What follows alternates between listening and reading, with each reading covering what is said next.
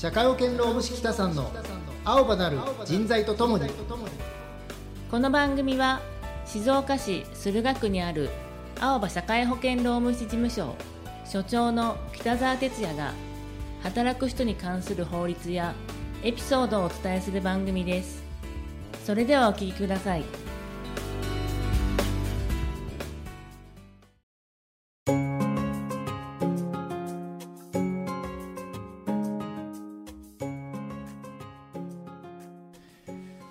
ということで北さん今日もよろしくお願いします、はいよろしくお願いします。まあ今年は冬ですけどあったかいですね、そうですね。少なくともね年末段階までは暖かかったですね。まあ年明けてさすがにきっとね今ぐらいは皆さん寒い寒いって言ってると思うんですけどね、うん。ちょっと暖かすぎてなんかね、年末年始がうーんって感じでしたね、うん。ただあのー静岡ってねもともとほら、あったかいそうですね。静岡は暖かいですからね。割と暖かいありがたいことに。はい。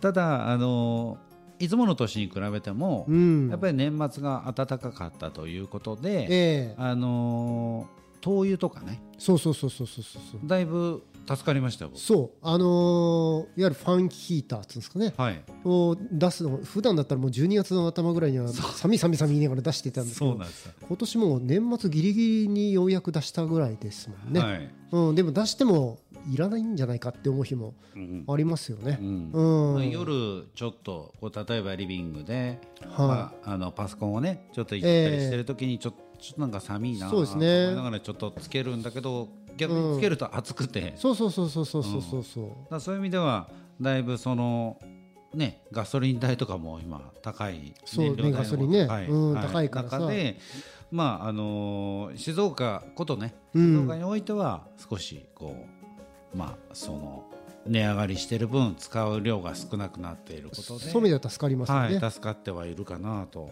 ういうんふうに思っておりますが、そうですね。まあ、新年ということでね、うんあのー今日はねか社会というか、まあ、世の中のねそうですね。流れというか、うんまあ、それはあのいろんな、まあ、社会保険労務士としてもいろんなね、うんえー制度が変わっていったりとか、はい。ところも含めて、はい。ちょっとお話をお聞きできたらなということで。そうですね。はい。まあちょっと遡るんだけどやっぱいわゆる年末年始の話になるんですけれども、はい。はいまずやっぱねうち年あの実家がね、はい。お蕎麦屋さんなんですよ。あのねおおいしいお蕎麦屋さん、はい。はいありがとうございます。まあ、そういう意味ではね実はあの大晦日って書き入れ時でしょっていうふうに思われて、まあ、実際ええ。そうだったんですけれど、違うんですか？まあ最近はねなかなか、あのー商売やってる場所柄っていうのもあって、はい。まあ、かえって年始の方が忙しいっていうね。ああの浅間神社の参道にあるもんで、はいかえってあの年始の方がお忙しい忙しいというか忙しい事情もあるんですけれど、えでも聞くところによるとねだんだんこう年末年始の、えはい。えー年越しそばっていうのは当然皆さん日本人であれば毎年食べるようなイメージかもしれないんですけれども、はい。なんかこうこう24時間お蕎麦屋さんが開いててはい。もう年が変わる時に食べようとかさいろんなこうはい食べ方はいがあると思うんですよね。でじゃあこの時間例えば「紅白」終わってから食べっかとかさ。あありますね。まあ、紅白終わるのは大体もう今遅いけどさ。はい。あのーで何が言いたいかっていうとやっぱり年末大晦日だからといって、うん。24時間とは言わないけれどずーっとこうオープンしてるお蕎麦屋さんばっかりじゃなくなってきてるよねっていうのを言いたいんですあよ。ーはいはい。でやっぱり当然お蕎麦屋さんも当然人がいらいらっしゃって職人さんがたくさんいらっしゃって、まあはい。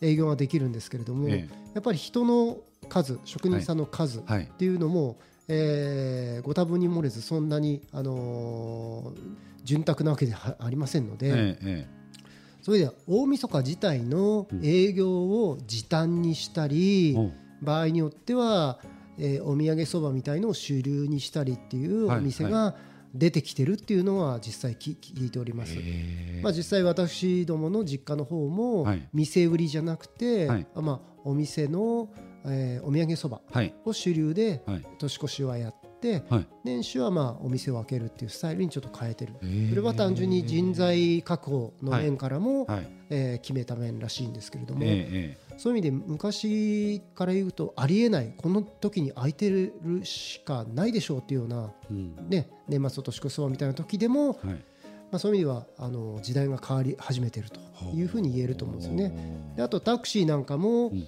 えー、と静岡市なんかもそうみたいですけれども、まあね、忘年会の時とかはもう夜遅い時間もタクシーが今までだったらたくさんいたと思うんですけど、ええ今そんなにいないっていうふうにはい。聞いてるんですよね。はいはい。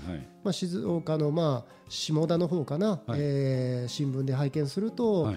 24時をまたぐようなタクシー会社さんが今はちょっと人員配置の関係で、はい。えー夜中の運行を休止して下田市は多分今夜に真夜中にね、はい。えータクシーが走ってることは多分ないらしいんですね。そうなんですまた数ヶ月後にあの再開できるように頑張るみたいなことを書いてあったと思うんですけれど、えあのータクシーのようなタクシーが24時間走るような世の中でもなくなってきてると。うん。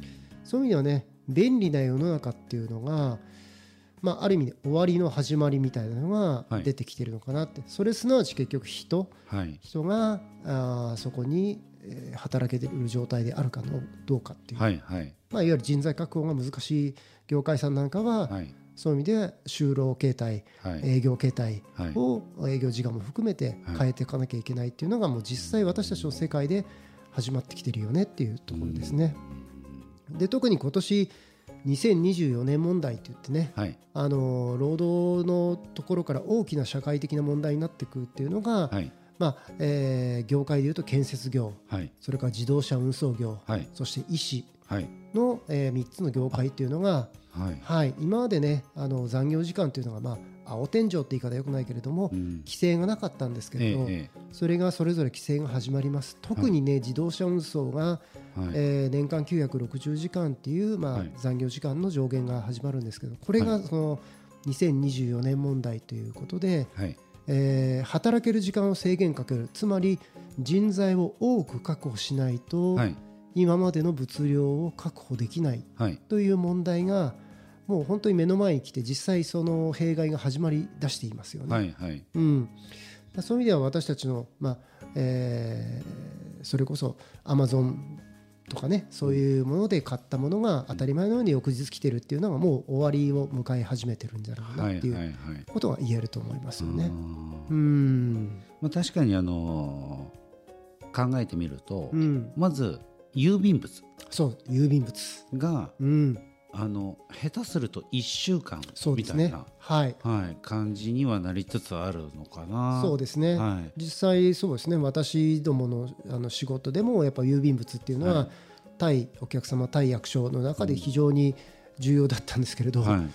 それこそ時間がかかってしまうっていうことで、はい。まあ、そういう流れから、まあ、電子申請っていう、はい。申請のやり方も役所自体も、まあ、電子でやってくださいねっていうのを推奨し始めてますし、まあ、何よりもね郵便物をと届けるっていう非常に大変なお仕事をあのやってくださってる関係で、はい。やっぱりその郵便料金もはい。変えなければいけないっていう話がまた出てきましたんでね。ということもありまして今まで当たり前だったものっていうのを変えていかなきゃいけない。もしくは時間がかかったりお金がかかることを受け入れなければならなかったりとか。ね。まあ、確かにこうね。コロナ禍を経てね、はい。やっぱりあのいろんなもの原材料費が上がっていって、はい。まあ、原材料費が上がったから、まあ、例えばガソリン代が上がったから、え運送運送にかかる運賃が上がる、ーはい。まあ、これだけじゃなくて、はい。人の面でもあの確保をするっていうことは、ね。原価が上がるということで、はい。物流費が上がっていく。そうですね。はい、だから単純にね物価高になってきてて困ったね困ったねだけじゃなくて実際に私たちの生活自体がうん。少しずつ少しずつでも大きくうん。変わり始めてるっていう今までの当たり前だったものが当たり前じゃなくなってきてるっうん。ていうのが言えるという思いますね。はい、なんかあの不便さをねはい、受け入れなければいけない時代に、はい。まあ、時期に来ているのかなと。そうですね。はい。まあそういう意味では不便っていうよりもそのうーん当たり前だった便利さをまあ感謝する時代が来るんですよね。であとはもう二極化ですよね、はい。あのお金を払って解決するか、はい、もしくはその不便さというか今までの当たり前を手放すっていうことを選択するか、そうですね。まあ、どっちかを選択してくれっていう、そういうこまあ、だとですね。からあのー一時ね、まあ、あのいろんな、まあ、これは賛否両論あるとは思うんですけど、うん。例えば大和さんとか、う坂田さんん、はいはい。そのドライバーがあの何回も何回も届けて、えでなんかほら荷物をええ。捨てちゃったとか、なんか蹴飛ばしてるとか,、かそういうのが YouTube に上がってこう、炎上したりとかもありますけど、でもあれは一方でお客さん側ですかね、うん。この時間に届けてくれっていうのにこの時間にいなかったりとうか、ん。まああのそうしたらやっぱりこう届かなくなるよねってういう。ん。こう当たり前のこうなんだろうあの使ってるこっちが偉いみたいな、ええ。あそういうことはこうやっぱりおかしいなって、うん。まあ、やっぱり思いますので。そうですね。うんどんどんどんどん置き配とか、うん。あのどっかのねうん。それこそアマゾンさんとかだと、うん。いろんなところに今あのボックスがええ。できてるじゃない、ええ。ああいうものでこう解決をしていくっていうことがうん。必要になってくるのかなっていうふうに、そうですね。はいで当然その効率をいろいろ考える中で、そうは言ってもドライバーさん人がいなければ物は運べないわけですし、そうい。う意味でやっぱりあの、まあ、この番組だとどうしても言っていく人っていうのは、い、なければ世の中というのは社会というのは成り立たない、はい。回っていかない、はい。って考えるとその人に対する施策っていうんですかね、はい。社会保障面だけじゃなくて、まあ、労働法の、まあ、育児介護休業とか、はい。えーそういった面なんかもどんどんどんどん法改正がまた進んでいくなっていうふうにはい。実際話は出てきています。ええ。うん。まあ、労働政策審議会って言ってね、まあはい。あのー法律になる前のうん。話し合いの段階の,、まあ、あの重要な会議があるんですけどそういう中ではもうさらに踏み込んだ、えー働きやすいさをよりえー担保するためにそのはい育児やはい。介護の時に、はい。えーしっかり休めるようにもしくは休みやすいようにもしくは働きやすいように、はい。えー変えていこうっていうのが実際出てくるのでまあ多分こ今年の後半ぐらいなんかには多分そういうのはこんな流れですとかっていうのは多分ほもうすぐ法律になりそうですとかもしくはええ法律になることが決まりましたとかはい。いうのを伝える場が多分出てくるんじゃないかなと思いますね。うん。でもやっぱりこうなんでしょう。あの我々のような中小企業というか、うん。まあ、そういうところこそあのそういう時代の流れというかはい。あのをちゃんと掴んでそうですね。あの前もってはい。あのそういうのが法律になるから対処するんではなくて、はい。なりそうだから、はい。あのできるところを少しずつこうあのリモートワークとか在宅ワークとかを取り入れるとかそう,、うん。まあ、そういったことをこう考えていかなければいけない時代にうん。なってきているのかなと、そうですね。はい。そういう意味ではもう本当に人材確保するため、はい。それから企業を永続していくためには、その人が、えー生活する上で必要だと思われるものを、はいえーそれが、まあ、いわゆる育児とか、はい。自身の、えー家族の介護とか、はい。あとは自身の体の、まあ、そういう意味ではあー療養とか、はい。そういった部分に対して目を向けられるようなあーまあ、施策っていうとかっこいいですけれども、はい。はいそういう制度設計なんかを、まあ、社会保険労務士とかと一緒に考えてもらいながら、率先して導入していただくか会社さんが、まあ、より確実に生き残れるような世の中になってきてるとは思いますね。そうですよね、はい、まあだからそういう意味ではこう北さんのような、ね、社会保険労務士さんとそうですね。あの二人三脚をしてながら、今まではどちらかというと会社が強くてえー別にそうですね。こ。ういう条件で働きたかったら働けばうん。みたいなところが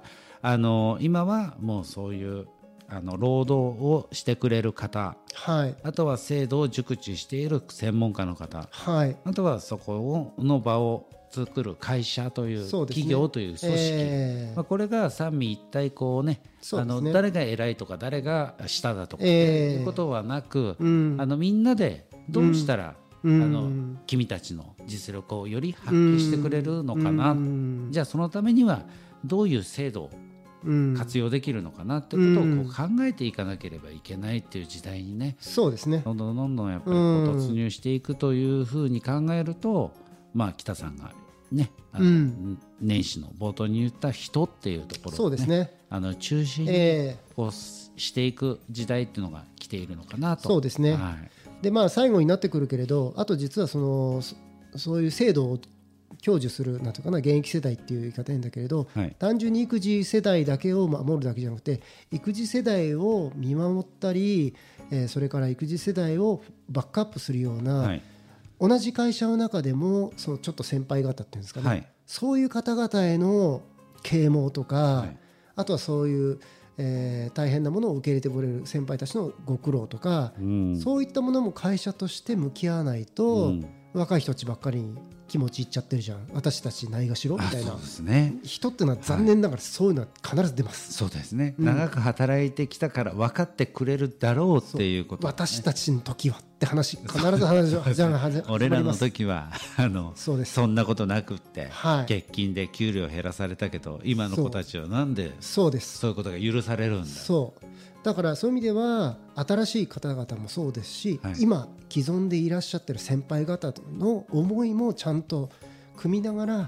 会社として変わっていかなきゃいけないんです。会社として進んでいかなきゃいけないんですっていうことをやっていかなきゃいけない。なのですごくまめに確実に一足飛びのことできないんですよ。はい。一歩ずつ一歩ずつルーティンのように啓蒙とかしながらはい。会社は変わっていかなきゃいけない、なるほど。そういうことですね。はいそういうことなんです。はい、はい。ありがとうございました。ははいい、えー番組では、えーこういったですね、あの疑問質問にもね、あの答えながら、えー番組を作っていきたいなと思いますので、皆様からの質問。メッセージなんかもお待ちしております。はいえー青葉社会保険労務士事務所ホームページのお問い合わせまでお気軽にお寄せください。はい、はいということで、えーまた次回をお楽しみに。はいありがとうございました。